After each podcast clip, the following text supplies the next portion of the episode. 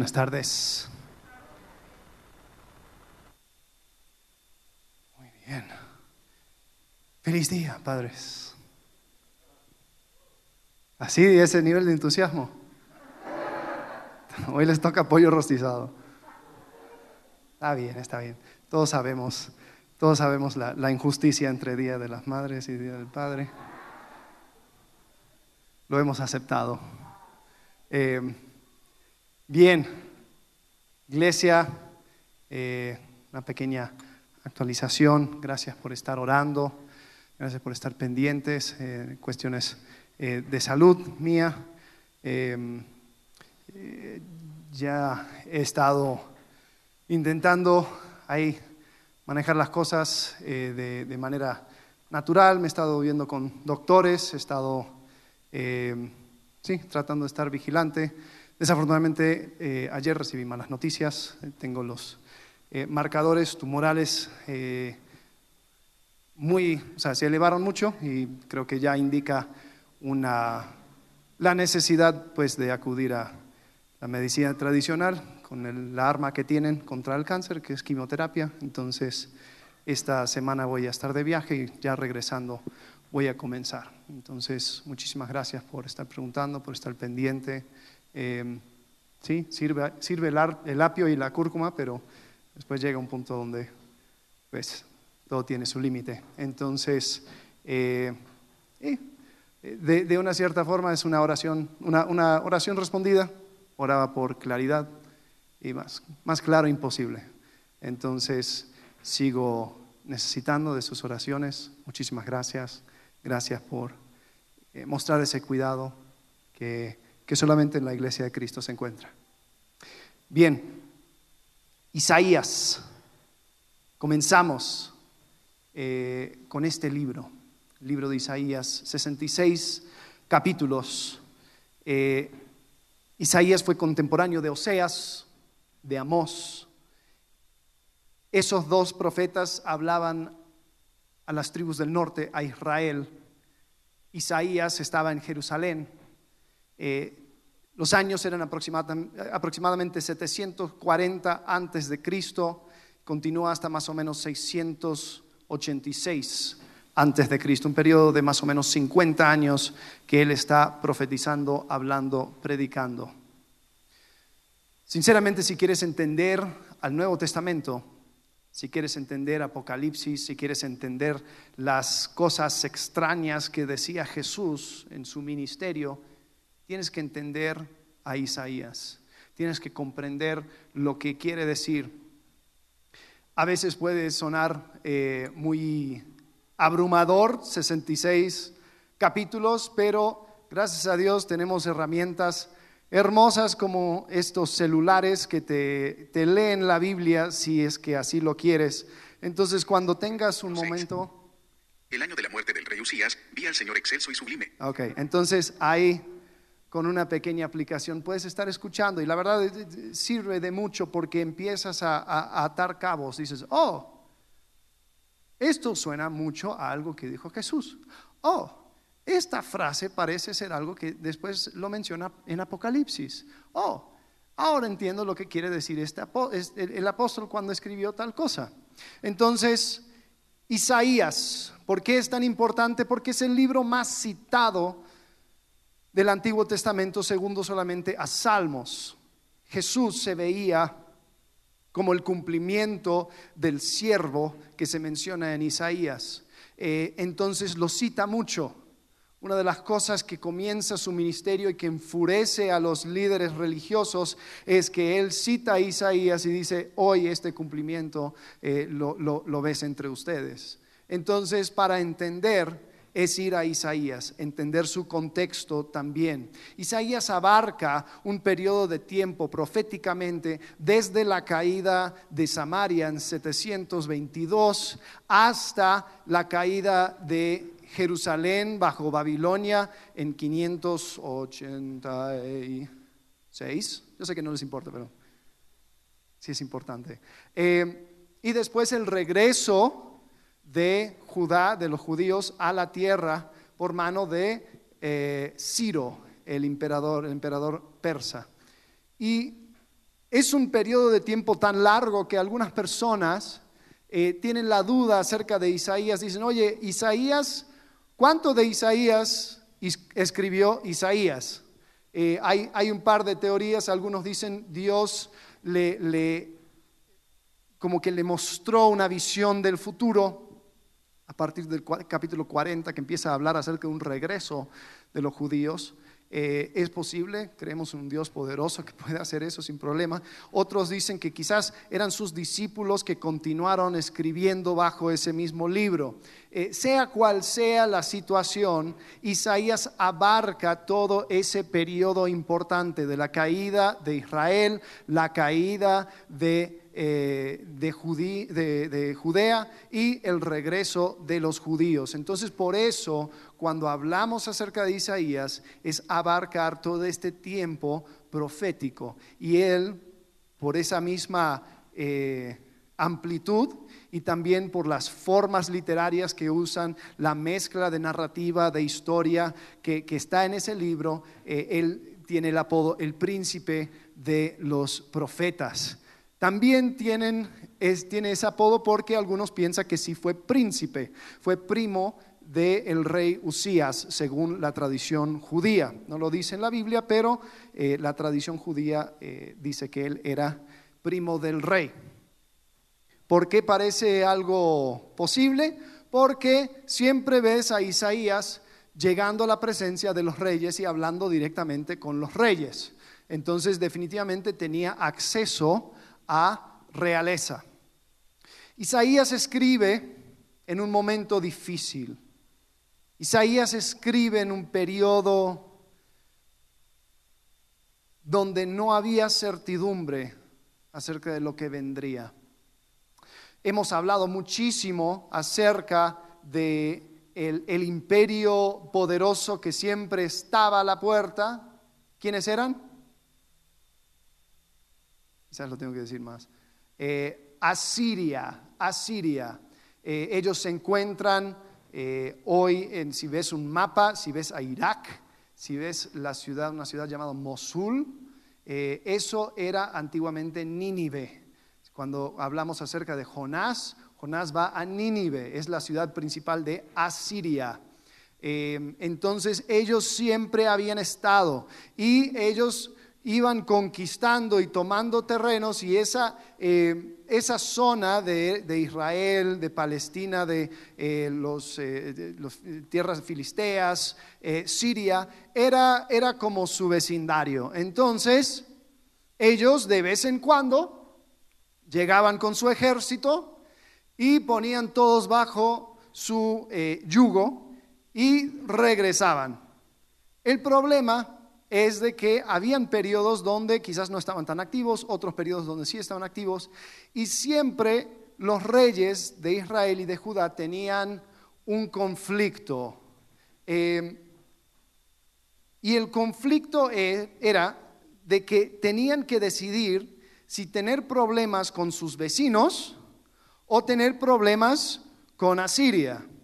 Entonces había un rey, un rey, eh, el, rey em, eh, Usías, él era un rey eh, pro Asiria. Entonces él, no, perdón, anti Asiria. Entonces él decidió entrar en una alianza con sus vecinos para decir, vamos a levantar un ejército, vamos a preparar nuestras ciudades y vamos a pelear en contra de esto, este país de Asiria y los que son sus aliados. Ok, entonces ahí todos los vecinos estaban bien. Entonces había comercio, no había problemas, ahí estaban, eh, podían, pero el, el, problema es si Asiria algún día se organizara y llegue con su ejército, entonces van a saber, oye, ¿y quién es la cabeza de, este, de esta alianza? Judá. Bueno, ahí voy con mis tropas. Entonces siempre era un riesgo. El problema es que si vas en la dirección pro Asiria, entonces vas a tener tus vecinos no queriendo hacer comercio contigo, no queriendo tener nada contigo. Es más, te van a ir atacando porque quieren que tú te unes con ellos. Eh, entonces, si tú, eras, tú eres pro Asiria, cuando llega a Siria, sí, vas a estar protegido, pero mientras no llegan, vas a estar en problemas. ¿Ok? Estoy estableciendo fundamentos para lo que vendrá, especialmente eh, dentro de dos semanas cuando hablemos acerca de este tema. Pero en ese momento, ahí es el contexto en el cual se encuentra Isaías. Isaías, bajo el rey Usías, eh, se encontraba en un momento donde Usías, como te dije, era anti-Asiria, tenía alianzas con sus vecinos, entonces todo estaba súper bien con los vecinos. Había comercio, había paz, todo estaba bien, mientras que Asiria no venía. Esa paz, esa tranquilidad, esa relativa eh, calma, creó una situación buena de, comercio, de finanzas, de todo lo demás. Pero también creó un sinergismo, o, más bien una mezcla pagana, donde ahí estaban los otros dioses, ahí estaban los templos, ahí estaba, hay un montón de, de, cosas donde se iban mezclando con sus vecinos y haciendo exactamente lo que Jehová no quería. Entonces en ese tiempo sí se sentían bien ricos, pero habían abandonado a Jehová. Isaías capítulo 1, versículo 2. Oigan cielos, escucha tierra, así dice el Señor. Yo crié hijos hasta hacerlos hombres, pero ellos se rebelaron contra mí. El buey conoce a su dueño y el asno el pesebre de su amo, pero Israel no conoce, mi pueblo no entiende. Hay nación pecadora, pueblo cargado de culpa, generación de malhechores hijos corruptos. Más adelante en el versículo 9 dice, han abandonado al Señor, han despreciado al Santo de Israel, se han vuelto atrás. Si el Señor Todopoderoso no nos hubiera dejado algunos sobrevivientes, seríamos ya como Sodoma, nos pareceríamos a Gomorra. Oigan palabra del Señor, gobernantes de Sodoma, les está comparando con Sodoma y Gomorra. Escuchen la ley de nuestro Dios, pueblo de Gomorra. ¿De qué me sirven sus muchos sacrificios? dice el Señor. Harto estoy de holocaustos de carneros y de la grasa de animales engordados, la sangre de toros, corderos y cabras. No me complace. ¿Por qué vienen a presentarse ante mí? ¿Quién les mandó a traer animales para que pisotearan mis atrios? No me sigan trayendo vanas ofrendas. El incienso es para mí una abominación. Luna nueva, día de reposo, asambleas convocadas. No soporto que con su adoración me ofendan. Yo aborrezco sus lunas nuevas y festividades. Se han vuelto una carga que yo estoy cansado de soportar. Cuando levantan sus manos, y Pablo habló acerca de levantar las manos, una postura de adoración cuando levanten sus manos, yo aparto de ustedes mis ojos. Aunque multipliquen sus oraciones, yo no las escucharé. Pues tienen las manos llenas de sangre. Lávense, límpiense, aparten de mi vista sus obras malvadas, dejen de hacer el mal aprendan a hacer el bien, busquen la justicia y reprendan al opresor, aboguen por el huérfano y defienden a la viuda. Vengan, pongamos las cosas en claro. La reina Valera dice, estemos a cuentas, dice el Señor. ¿Son sus pecados como escarlata? Quedarán blancos como la nieve. ¿Son rojos como la púrpura?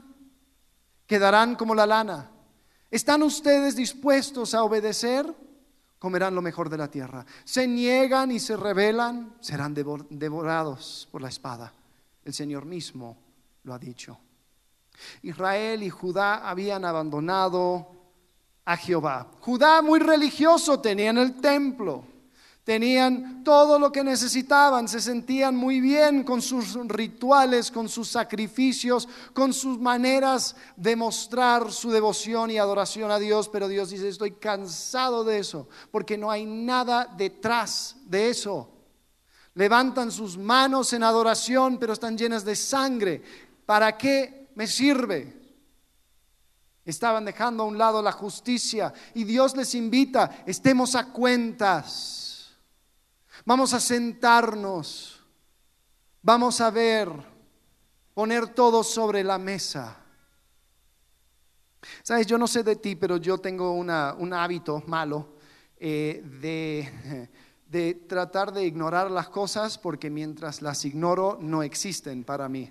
Entonces em, llega el correo del SAT y digo, mm, no, seguro es spam. y, ni, ni, lo quiero abrir. Llega, llega cualquier mensaje o lo que sea. No, no, no, lo voy a dejar en visto porque es posible que sean malas noticias. Entonces ahí, ahí lo dejo. Y he llegado a, autoconvencerme de que si no me entero, no es mi problema. Y aunque sabemos que eso no funciona, lo seguimos haciendo. Aunque si, lo razonáramos lógicamente, sabemos de que pues, si tienes una deuda o estás en el buro de crédito, pues estás si abriste el correo o no. o sea, el problema existe de que tú te quieres negar a, reconocerlo, no quita de en medio el problema. Y lo hacemos también con Dios. Entonces decimos, sí, yo estoy mal, yo no, mi relación con Dios no es la mejor, sí, yo, yo sí tengo cosas que arreglar, ¿ok? Estemos a cuentas. No, no, no, no, no. No, porque quizás salgan muchas cosas y quizás, quizás sea, sea muy difícil. Entonces, ahí lo dejo. Entonces sabes que hay un problema, pero no lo quieres, no quieres escarbarle mucho porque dices el momento que yo me entere, el momento que yo lo admita, el momento que yo lo diga, entonces es mi problema. Así que mientras esté calladito, no existe. ¿Es cierto eso? ¿Sí o no? No. El problema está. La situación la tienes. La cosa es que no lo queremos reconocer. El punto central de hoy es esta. Estar a cuentas con Dios es el fundamento de nuestra relación con Él. Estar a cuentas con Dios es el fundamento de nuestra relación con Él. El no tener ninguna cosa pendiente, el no tratar de esconder nada, el decir, mira Dios, aquí está. Y ese término de estar a cuentas tiene que ver con tener en claro el asunto, la verdad del asunto. Es un término legal donde el juez recibe la información, recibe la verdad, ya después de haber hecho toda la investigación y está por dar su sentencia y dice, a ver, estemos a cuentas, otras traducciones lo traduce como exploremos tus opciones. Es un juez diciendo antes de dictar sentencia, veamos todo el abanico de opciones que tienes delante de ti. Entonces Jehová lo dice, ¿están ustedes dispuestos a obedecer? Comerán lo mejor de la tierra, se niegan y se rebelan, serán devorados por la espada. Y estar a cuentas con Dios tiene como base el reconocer el reconocer la santidad de Dios, el reconocer mi estado delante de Dios y reconocer el poder de Dios, su poder tanto para perdonar como para castigar. Y el tener eso en alto y entenderlo y comprenderlo y ponerlo sobre la mesa es la base de estar a cuentas con Dios. El primero es la santidad de Dios. Tengo que reconocer y entender la santidad de Dios para dimensionarlo de la manera correcta. En Isaías capítulo 1, versículo 3 nos muestra que Israel no hacía esto. Dice, el buey conoce a su dueño y el asno el pesebre de su amo, pero Israel no conoce, mi pueblo no entiende. En el capítulo 6 de Isaías hay un momento muy especial, quizás lo has leído, lo has visto. Es un momento en que Isaías es transportado al trono de Dios y es llamado para recibir una misión y va a ser mensajero de Dios en la tierra. Isaías ve a todo su alrededor y comprende y ve a Dios en toda su santidad. Lo describe en capítulo 6, versículo 1. En el año de la muerte del rey Usías, pausa rey Usías, anti Asiria, muy próspero, muere. ¿Y ahora qué? Todo indicaba que su hijo era más alineado hacia Siria, quizás iban a cambiar muchas cosas, Tal vez iba a meterse en problemas con los vecinos. Quién sabe si Asiria iba a responder. Es el año en que muere el rey. Y la pregunta es, ¿quién está en el trono? ¿Qué tipo de persona va a estar gobernándonos? Yo creo que de una forma Dios conforta a Isaías con esta visión. El año en que de la muerte del rey Usías vi al Señor excelso y sublime, sentado en un trono las orlas de su manto llenaban el templo. Por encima de él había serafines, cada uno de los cuales tenía seis alas. Con dos de ellos se cubrían el rostro, con dos se cubrían los pies y con dos volaban y se decían el uno al otro, Santo, santo, santo es el Señor Todopoderoso. Toda la tierra está llena de su gloria. Al sonido de sus voces se estremecieron los umbrales de las puertas y el templo se llenó de humo. Isaías empieza a comprender la santidad de Dios. Y cuando nosotros empezamos a comprender la santidad de Dios, empezamos a apreciar, su grandeza, empezamos a ver la diferencia que existe entre Él y nosotros.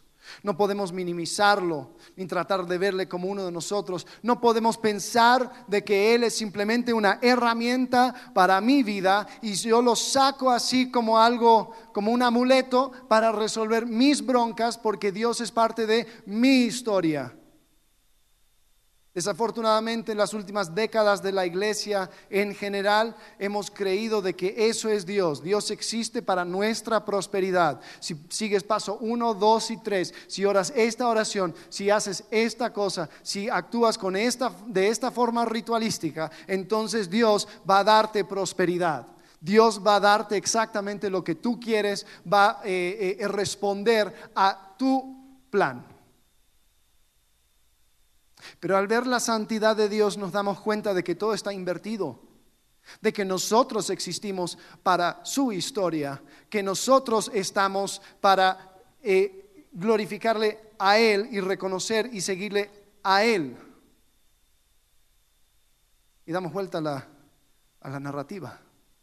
Nos damos cuenta de la santidad de Dios. Israel esto no lo comprendía definitivamente. Isaías capítulo 5, versículo 18 dice, hay de los que arrastran iniquidad con cuerdas de mentira y el pecado con sogas de carreta. Dicen, que Dios se apure, que apresure su obra para que la veamos, que se acerque y se cumpla el plan del Santo de Israel, para que lo conozcamos. Ellos querían tener a Dios mostrando, a ver, ¿qué, vas a hacer Dios? Apúrate. Estás hablando de una cosa que otra, bueno. Hay de los que llaman a lo malo bueno y lo bueno malo, que tienen las tinieblas por luz y la luz por tinieblas, que tienen lo amargo por dulce y lo dulce por amargo. Israel quería redefinir las cosas, bueno, malo, malo, bueno. Era el pecado original y ellos lo estaban repitiendo constantemente. Yo quiero estar definiendo las cosas. Yo quiero decirte lo que es bueno, yo quiero decirte lo que es malo, según la conveniencia. ¿Sabes? La santidad de Dios establece estas cosas, lo bueno y lo malo, como cosas fijas, cosas fijas a su carácter, a quién es Él. Yo no lo puedo interpretar a mi conveniencia, yo no lo puedo cambiar a mi capricho. Yo tengo que reconocer la santidad de Dios y yo vivir de acuerdo a eso, porque eso es una constante. Para explicar un poco más de la santidad de Dios, hay personas que lo han hecho mucho mejor que yo, entonces vamos a ver un video, después continuamos.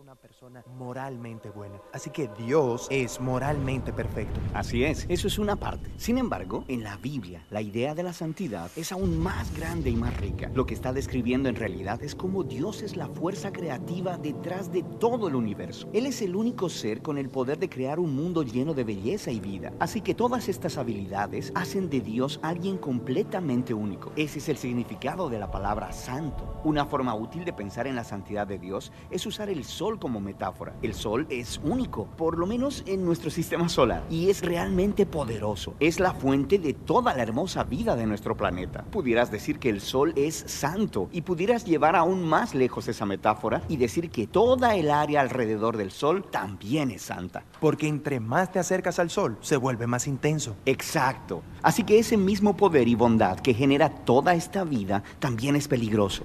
Me refiero a que el sol, si te acercas demasiado, te aniquilará. Y de la misma forma, existe una paradoja en el centro mismo de la santidad de Dios. Porque si eres impuro, su presencia es peligrosa para ti. Y no porque sea mala, sino porque es demasiado buena. Y la primera vez que vemos esta paradoja de la santidad de Dios es en la historia de Moisés y la zarza ardiente. Es aquí donde Dios le dice a Moisés que se quite sus sandalias porque está parado en tierra santa. Moisés cubre su rostro con temor y Dios le dice, no te acerques, más.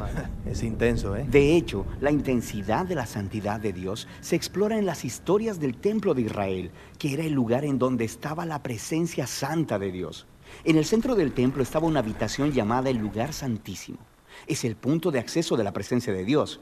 Y ya seas un israelita viviendo en la tierra alrededor del templo o un sacerdote trabajando dentro del templo, estás cerca de la presencia de Dios, lo que es peligroso. Sí, eso es un problema. Pero ¿cómo se supone que funciona? Bueno, en la Biblia la solución es que tienes que purificarte. Así que es como ser moralmente puro. Sí, y eso es fácil de entender, pero la Biblia pasa mucho tiempo hablando sobre otra clase de pureza, el ser ritualmente puro. Este es un estado en el que te separas de cualquier cosa relacionada con la muerte, como tocar cosas como la piel enferma o incluso algunos fluidos corporales. Todas estas cosas te hacen impuro y hacerte ritualmente impuro no es necesariamente pecaminoso. Lo que es pecaminoso es entrar en la presencia de Dios cuando estás en un estado impuro. Esa es la razón por la que Dios le dio a los israelitas instrucciones muy claras para saber purificarse para que pudieran entrar al templo otra vez. De eso se trata el libro de Levítico. Cierto, pero no acaba ahí. Esta idea sigue desarrollándose, así que luego en las escrituras encontramos una historia muy interesante de un profeta llamado Isaías. Él tiene una extraña visión en la que se encuentra en el templo y está justo en la presencia de Dios. Él está aterrado. Él conoce las reglas. Él no debería estar ahí. Él tiene miedo de ser destruido. Y luego está esta extraña criatura llamada Serafín. Bastante extraña. Totalmente. Así que vuela con un carbón encendido y sella los labios de Isaías con el carbón. Y dice algo muy extraño. Es quitada tu iniquidad y perdonado tu pecado. Entonces, ese carbón encendido purifica a Isaías de alguna manera. Así es. Y es sorprendente. Porque normalmente si tocas algo impuro, eso te transmite su impureza. Pero ahora tenemos una nueva idea de que tienes un carbón, un objeto muy puro y santo. Y eso tocó a Isaías y le transmitió su pureza. Isaías no es destruido por la santidad de Dios, es transformado por ella. Las implicaciones de esto son enormes. Pero hay un desarrollo más, esta vez de otro profeta, Ezequiel. Y él tiene esta visión donde él está parado en el templo y ve agua goteando del templo. Se convierte en un torrente y luego crece hasta convertirse en un río profundo que comienza a fluir a través del desierto, dejando un rastro de árboles verdes detrás de él. Desemboca en el mar muerto, haciendo todo fresco, dándole vida. Así que en lugar de purificarte primero y luego entrar al templo, aquí la santidad de Dios sale del templo y purifica las cosas, dándoles vida. Pero, ¿qué significa todo esto? No lo sabemos hasta que conocemos a Jesús. Él dice que Él es el cumplimiento de todas estas visiones antiguas, pero de forma sorprendentemente nueva. Así que Jesús iba de un lado a otro tocando a personas que eran impuras, personas con enfermedades en la piel, una mujer con sangrado crónico o gente muerta. Y cuando Él las toca, su impureza debería transferirse a Jesús. Pero en lugar de eso, la pureza de Jesús se transmite a ellos y sana sus cuerpos. Jesús es como ese carbón santo en la visión de Isaías. Así es. Y Jesús dijo que Él era la encarnación humana de la misma santidad de Dios y que Él y sus seguidores eran ahora el templo de Dios. Así que a través de ellos la presencia santa de Dios puede salir hacia el mundo y traer vida y sanidad y esperanza. Así que esta es la razón por la que Jesús dijo que de sus seguidores correrían ríos de agua viva. Así que esa es la parte de la historia donde nos encontramos, pero ¿hacia dónde se dirige todo esto? Las últimas páginas de la Biblia terminan con una última visión de la santidad de Dios. Esta vez es la visión de un hombre llamado Juan. Y en esta visión vemos el mundo entero completamente renovado. La tierra entera se ha convertido en el templo de Dios y el río de Ezequiel está ahí, fluyendo de la presencia de Dios, inundando toda la creación, quitando toda la impureza y dando vida a todas las cosas. Entonces la santidad de Dios, así como es increíble y glorioso, también es peligroso. Es una cosa que se tiene que respetar y entender.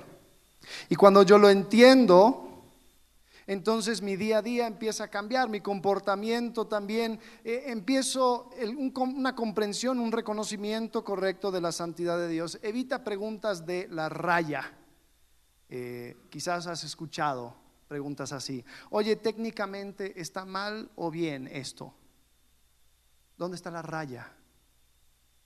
¿Hasta dónde puedo llegar antes de que sea pecado? O sea, ¿hasta, hasta dónde me puedo ir acercando?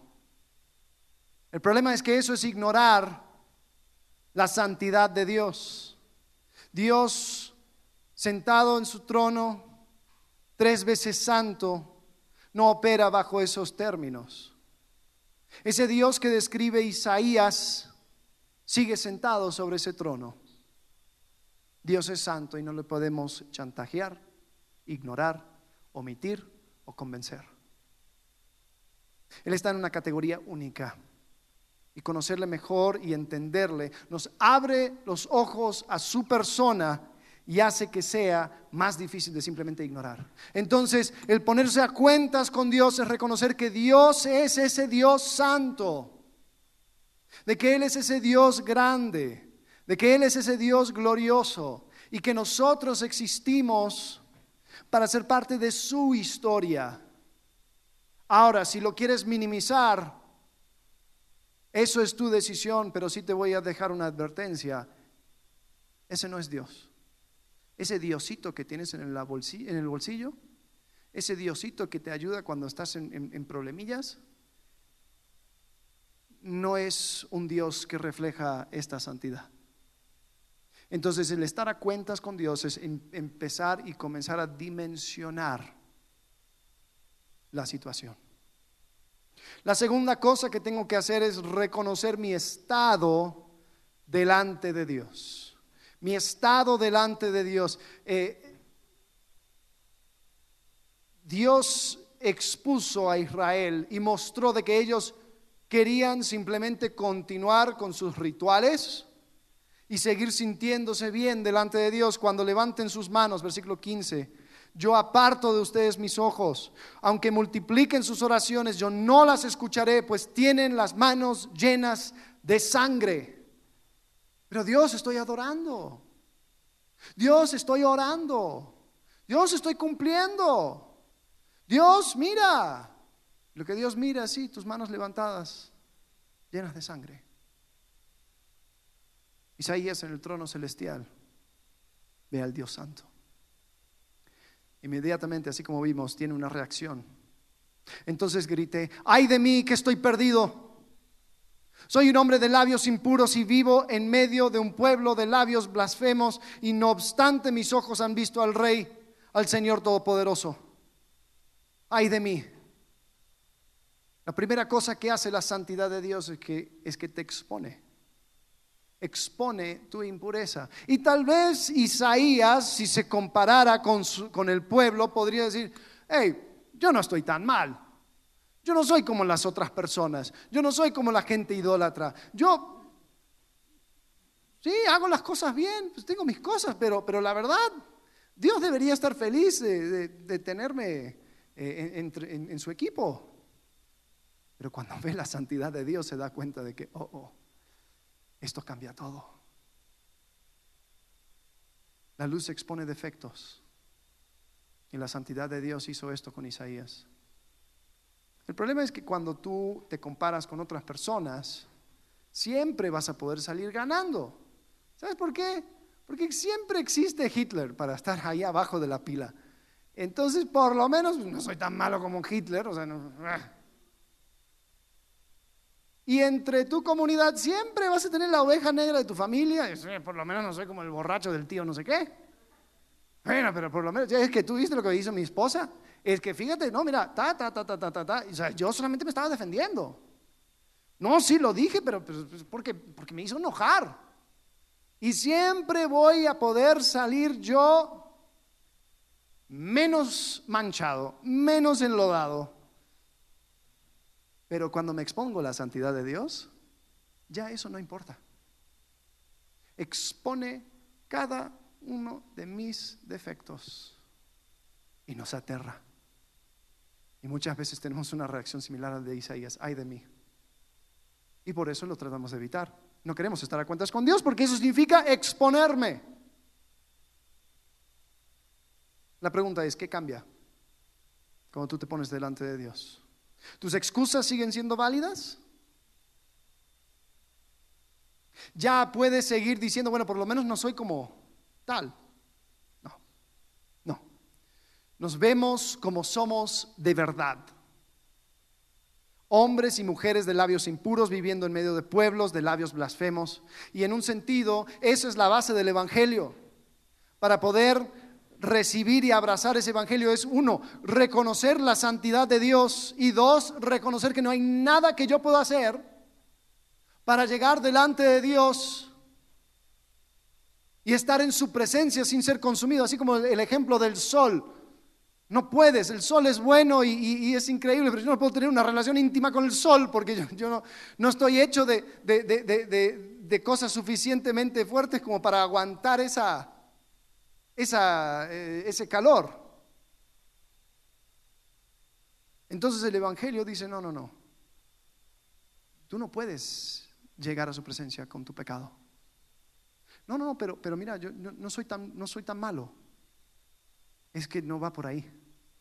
No, no, pero, pero, pero fíjate, o sea, yo, yo creo que Dios, yo creo que Dios sí, o sea, me va a entender. Eh, sí, pero ¿qué haces con esa impureza? Y si tú crees, escuchen bien, si tú crees que vas a llegar, sea, al final, después arreglo mis asuntos, y eh, si Dios me llama antes, pues ahí va a ver que hice mejor, más, más bien que mal. Él lo va a ver, él lo va a ver. Eh, tienes un concepto muy bajo de Dios. Tienes un concepto de un Dios muy poco santo. Tienes un concepto de Dios que no es real. Entonces, estar a cuentas con Dios es reconocer su santidad y reconocer la profundidad de tu pecado y, mi pecado. Es reconocer quién soy a la luz de su santidad, no a la luz de tu vecino, no a la luz de tu esposo, de tu esposa, de tus hijos, de tus padres, de ninguna otra persona, a la luz de la santidad de Dios. ¿Qué tal? Estemos a cuentas. Reconozco su santidad. Reconozco mi estado delante de Él. Y por último, reconozco su poder. Estar a cuentas con Dios es reconocer de que Él es poderoso, poderoso para perdonar, pero poderoso también para castigar. Él tiene todo el poder y autoridad en sus manos. Isaías capítulo 1, versículo 18, vengan, pongamos las cosas en claro, dice la NBI, estemos a cuentas, dice el Señor. ¿Son sus pecados como escarlata? En aquel entonces, si algo se tiñó de escarlata, así quedó de escarlata. No se puede cambiar, no se puede ajustar, así es. Mercancía dañada, hoy y para siempre. ¿Son sus pecados como escarlata? Quedarán blancos como la nieve.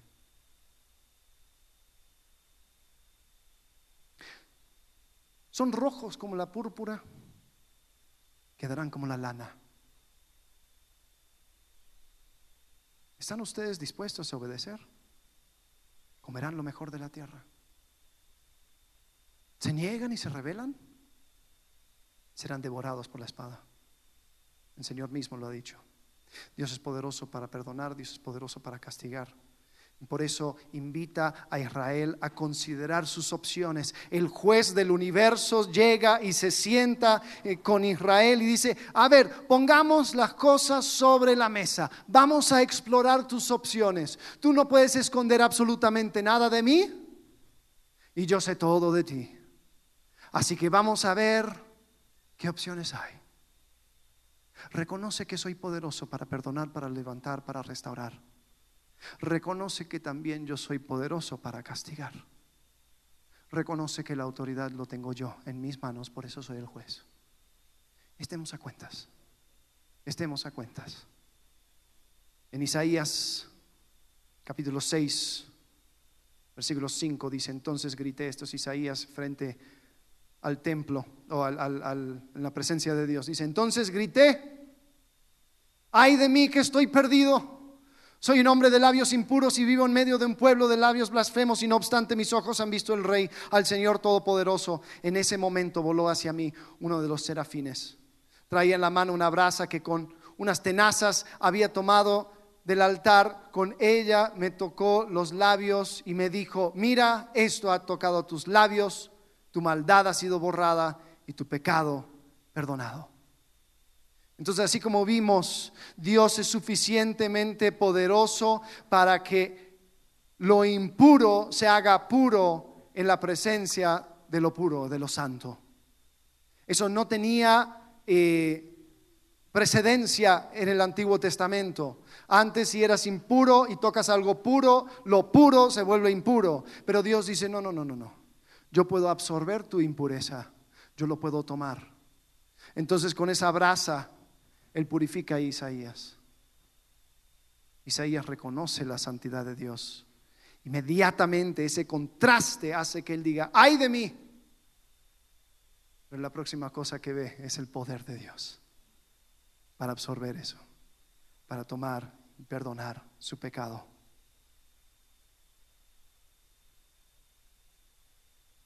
Esto no es algo teórico, esto es algo real. Porque si yo creo en el poder de Dios, creo que no hay caso perdido. Si yo creo en el poder de Dios, ya no voy a ir diciendo, bueno, es que no hay esperanza para mí. Es que tú no sabes lo que he hecho. Es que la verdad tú no comprendes. Dios, ni Dios me puede alcanzar. No has hecho cuentas. No te has dado cuenta del poder de Dios. No has reconocido de que Él es poderoso para salvar. Tampoco es estar a cuentas el pensar de que Dios, ah, mira, lo peor que puede pasar es que eh, ya no esté en esa tribu. Mira, lo voy a dejar, voy a dejar la iglesia, voy a dejar a Dios, Dios no existe, adiós, bye. Eh, mira, no me busques, ahí quedamos. Cuidado, Dios es poderoso también para castigar. Dios es poderoso también para condenar. Y Dios ofrece su gracia y su misericordia, pero no creas que el no aceptarlo es algo neutral. El rechazar la gracia y la misericordia de Dios es condenarte a una eternidad sin su presencia. Entonces, cuando yo comprendo y estoy a cuentas con Dios, reconozco su santidad, reconozco quién soy delante de Él, no delante de otros, y finalmente reconozco su poder. Estar a cuentas con Dios es el fundamento de nuestra relación con Él. Algo curioso de Isaías, y vamos a estar explorando esto en las próximas semanas, es que Isaías va cambiando constantemente de perspectiva. Isaías eh, en capítulo 1 está hablando acerca de algo inmediato, después en capítulo 2 empieza a mirar muy hacia el futuro, a un momento en el tiempo que todavía ni siquiera ha llegado, habla acerca de, del reino de Jehová sobre la tierra. Y después habla acerca de cosas inmediatas, cosas que están sucediendo en su tiempo. Es, es como si Isaías fuera un hombre sobre una montaña y, en, en un momento está describiendo sus zapatos Y después en otro momento está describiendo un árbol que, está, que queda 150 metros y después empieza a describir una montaña que tiene su pico allá, kilómetros y kilómetros y kilómetros. Y va cambiando de esa forma. En un momento habla de una cosa, de otra cosa, de otra cosa. Hoy estamos hablando de lo inmediato. La próxima vez vamos a hablar acerca de lo mediano, de las cosas que sucedía en, el tiempo y la vida de Isaías. Y después, la tercera semana, vamos a hablar acerca de esas cosas en Isaías que tiene que ver con ese regreso de Jesucristo. Pero ¿por qué lo menciono? Porque estar a cuentas con Dios es algo inmediato. Es algo que tú no tienes que esperar, tú puedes aplicarlo hoy, ahora, donde tú estás sentado. Y quizás la cosa después de escuchar esto es que dices, bueno, pero es que tengo muchas cosas que cambiar. Sí, está bien, todos. Todos tenemos cosas que cambiar.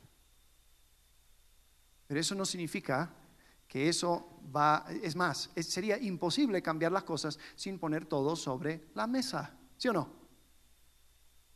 Esas cosas no cambian porque sí. Uno tiene que estar a cuentas con Dios y decir, Dios, esta es mi situación, aquí estoy parado, yo reconozco quién eres, yo reconozco quién soy delante de ti. Y reconozco que tú tienes el poder para sanar, para restaurar, para limpiar.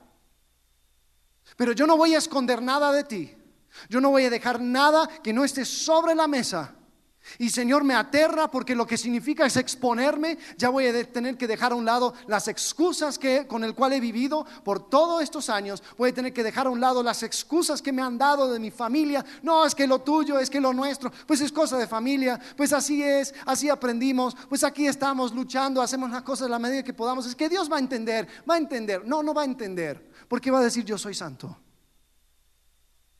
Isaías bien, dos pulgares arriba si todo fuera relativo, pero delante de mí eres un hombre de labios impuros. Y tienes que ser sanado. Ponerse a cuentas con Dios se puede hacer hoy. Ya los cambios vendrán después. Ya los ajustes bien. Que lo hagamos todos.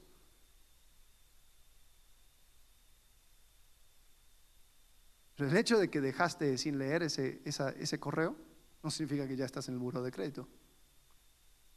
El daño ya está. El pecado ya se cometió. Tú ya delante de Dios estás descalificado. Eso ya fue. Y aunque lo quieras reconocer o no, es una realidad. Ponte a cuentas. Y es tú y él solo. Estar a cuentas con Dios es el fundamento de nuestra relación con Él. Pregunta, ¿quién es Dios para ti?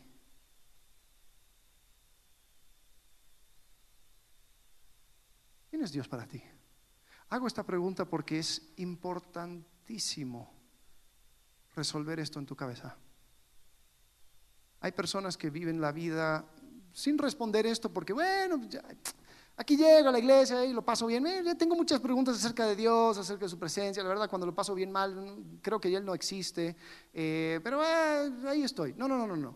Mira, no, no, te, no duermas antes de resolver esta pregunta. ¿Sabes por qué? Porque aún los ateos sinceros les importa mucho esta pregunta. Resuélvelo. ¿Quién es Dios para ti? ¿Es el alto y sublime sentado en su trono? Es el glorioso, todopoderoso, santo, santo, santo. Yo sé que esto mucho es lenguaje de iglesia, lo entiendo. Pero lo que tiene que cambiar es que baje del lenguaje de iglesia a algo de, en tu corazón, algo real. ¿Quién es Dios para ti? ¿Entiendes que es distinto a cualquier cosa que existe en el universo? Y qué bueno que tenemos una relación cercana y le podemos llamar Abba y, todo, todo, eso, pero, pero, pero no te confundas de que Él es igual a, o sea, es mi compa. No, no, no, no, no, no, no. Entendamos y reconozcamos la santidad de Dios. Segunda pregunta, ¿quién eres tú delante de Dios? Sin compararte con nadie ¿A qué conclusión llegas acerca de ti mismo? ¿Qué cosas secretas no quieres que se exponga a la luz? Te digo algo, Dios ya lo sabe. Es curioso leer Génesis y ver las preguntas que Dios hace. Adán, ¿dónde estabas? ¿Tú crees que Dios no sabía? Caín, ¿qué has hecho? ¿Tú crees que Dios no sabía? Dios sabe. ¿Cuáles son las cosas secretas que no se exponga a la luz? Bueno, perdón, te tengo que decir que Dios ya lo sabe. Pero, pero porque Dios ya lo sabe no significa que están a cuentas. No significa que, bueno, pero Dios sabe, Dios, Dios entiende. No, no, no. Siéntate. Ponlo sobre la mesa. Reconócelo. Míralo a la luz de su santidad. Y voy a agregar una cosa más. Comparte. Esto se hace en comunidad. Las cosas secretas saldrán a la luz, tarde o temprano. Dios ha dado su cuerpo, el cuerpo de Cristo, para que esté en esta tierra. Por algo dice, confesados los pecados los unos a los otros. No es para que todos estemos enterados y para que todos podamos chismear juntos y para que el Vaticano tenga todos los secretos del universo. No, es para que tú y yo podamos crecer y quitarnos esa idea estúpida de que yo puedo con mis pecados secretos, de que yo solo voy a salir de esto. Si eso fuera cierto, Cristo no comenzaría su iglesia, diría, chicos, nos vemos al rato, y ya. Pero no, estableció su iglesia. ¿Qué cosas secretas no quieres que se exponga a la luz? Tercera pregunta, ¿has confiado en el poder de Dios para perdonar, restaurar y levantar? ¿Has sido completamente honesto delante de Dios? ¿Te ha sucedido que estás orando y tratas de dar excusas? Señor, ha sido bien difícil, Señor, tú entiendes como yo tengo mis arranques. Ya, deja esa, ese lenguaje, ¿de qué sirve? ¿Has sido completamente, descarnadamente honesto con Dios? A veces no lo queremos hacer porque dudamos de su poder para perdonármele a esta. Y digo, si, si Dios supiera de esta, si yo uso el lenguaje con todo, con todo y colores, pues quizás diga, ah, hasta, aquí llego. Eso no. No, mi hijo murió en la cruz por estas cosas, así como si fuera un formulario de, seguros, ¿no? Sí, mira, son eh, eh, terremotos, diluvios, pero fuego, no, no, no, lo siento. No, ese pecado no está cubierto. Dudas del poder de Dios. Sé descarnadamente honesto delante de Él. Y sí, quizás estás pensando, me falta tanto. Hermano, hermana, a todos. A todos nos falta. ¿Cuál es la aplicación hoy, hoy, hoy, hoy, hoy? Ponte a cuentas.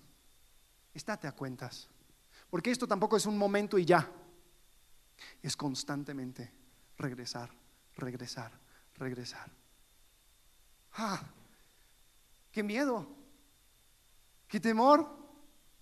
¡Qué terror tener que llegar delante del Dios Santo! Una y otra vez. ¿Te digo algo?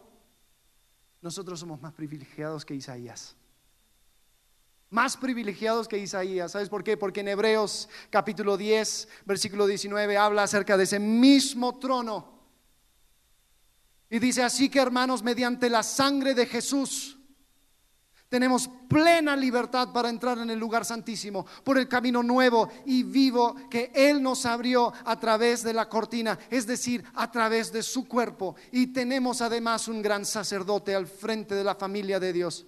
Acerquémonos pues a Dios con corazón sincero y con la plena seguridad que da la fe, interiormente purificados de una conciencia culpable y exteriormente lavados con agua pura. Es el mismo trono. ¿Sabes lo que hace la diferencia? La sangre de Cristo. es la sangre de Cristo que nos purifica. Él es esa brasa ardiente que toca nuestros labios, que nos purifica. Él es el que hace la obra. Nosotros no podemos llegar con nuestras buenas obras y pensar de que eso nos va a dar acceso. No es por lo que nosotros hacemos, es por lo que Él hizo. Amén.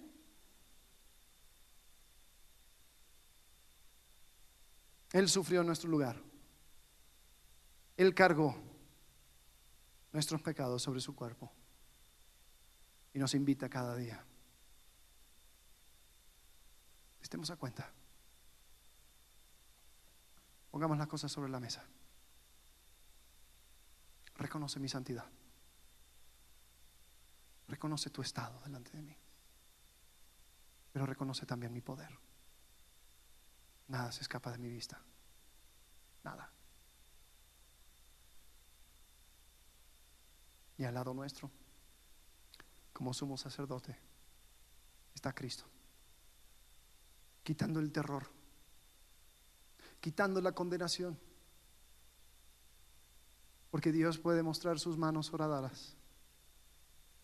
Decir, yo pagué. Yo ya lo hice. Vamos a orar. Antes de orar, quiero dejarte en el silencio de tu mente y corazón por un minuto.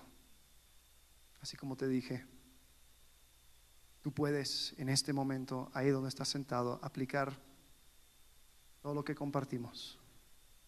Tú puedes reconocer su santidad. Tú puedes reconocer tu estado delante de Él. Tú puedes acudir a su poder por medio de la cruz. Decir, Señor, perdóname. Señor, no, quiero dejar nada en oculto. No quiero dejar nada secreto. Quiero que tú me veas como soy. Quiero estar a cuentas contigo. Quiero poner todo sobre la mesa.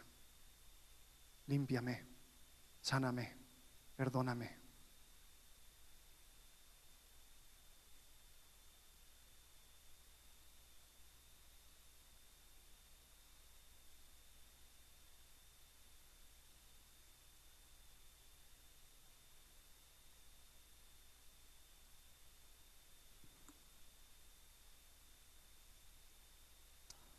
Padre, gracias por tu palabra.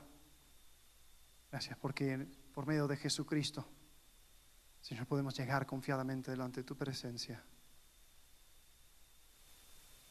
Gracias por tu amor, por tu perdón.